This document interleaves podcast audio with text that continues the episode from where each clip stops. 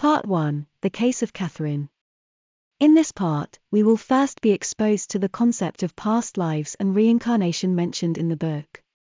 During her 18 months of intensive psychotherapy conducted by the author, something strange happened to Catherine.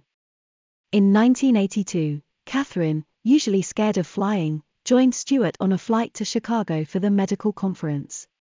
While there, she asked Stuart to an Egyptian exhibit at an art museum together, something Catherine had always been interested in. Despite not being an expert on the subject, she felt a strange sense of familiarity with the artifacts and even corrected the tour guide's descriptions, surprising everyone. Catherine couldn't explain how she knew these things or why she felt so strongly about them, leading her to wonder if the memories were from her childhood. After her weird experience at the Egyptian exhibit, Catherine finally agreed to try hypnotherapy. What exactly is hypnotherapy? According to the author, it is a technique that can help patients remember forgotten memories. This process involves a trained hypnotist guiding the patient into a state of deep relaxation and focused concentration, which can enhance the clarity of memories.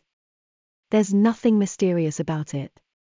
It is simply a tool that can help bring back important moments from the past. In this hypnotic treatment, the author discovered the secret of her fear of the dark, fear of water, and fear of choking. When she was three, she was molested by her father at night. When she was five, she was pushed into a swimming pool, choked and coughed. When she was six, she went to the dentist and had a terrifying experience. Though Catherine had remembered all these secrets, a week later, her condition had not improved. The author was surprised. So, during the following treatment, he required Catherine to return to when her symptoms began. Then, he was astonished at what he heard. This time, she became an 18 year old girl named Aronda in 1863 BC. She saw a marketplace in front of the building, with baskets that could be carried on the shoulders. The setting was a valley without any water. The area was hot, barren, and sandy, with no rivers except for a well. Water flowed into the valley from the mountains. Under the guidance of the author, she reached the age of 25. At this age, she had a daughter named Cleastra, who was Rachel, Catherine's real life niece, and they had always been close. It was hot.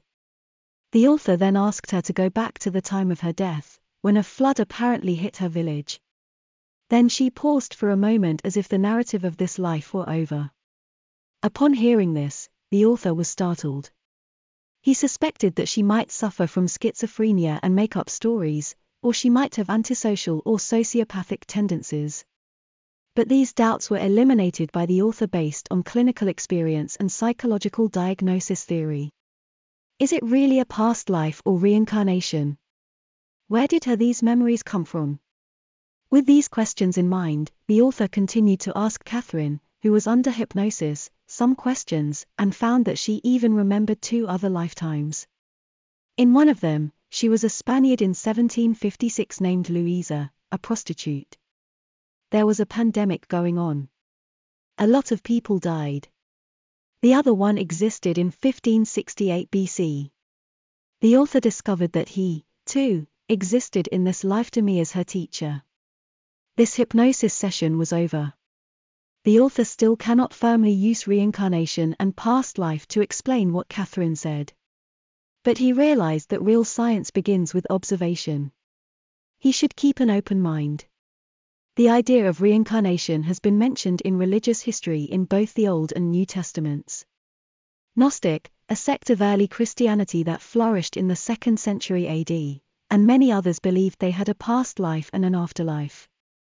In 325 AD, the Roman Emperor Constantine the Great and his mother Helena ordered that references to reincarnation be deleted from the New Testament.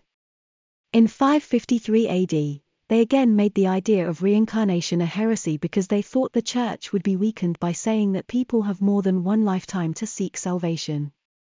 But the author hadn't been spending much time thinking about this idea. Although his early religious training alluded to the existence of a soul after death, he did not really believe in it.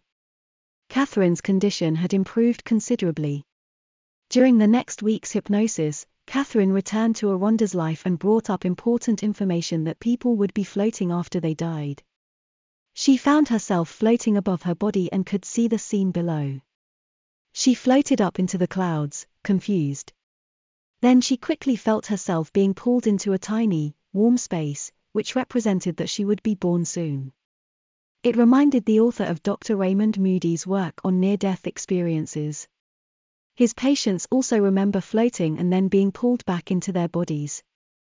Among other things, the authors learned that Catherine's psychic powers had increased during this time in the hypnotic treatment. Her instincts about events and people turned out to be right. In hypnosis, she could guess what the author wanted to ask before he did it. Many of her dreams were prophetic. For example, she could guess correctly which horse would win every time at the racetrack. It amazed and fascinated the author. However, he was still uncertain about the authenticity of the events related to the past life. This is the end of chapter 2. What makes the author finally believe in past lives and reincarnation? We will answer that question in the next chapter.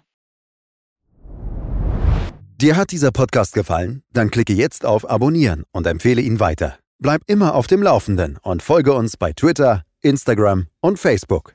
Mehr Podcasts findest du auf meinpodcast.de.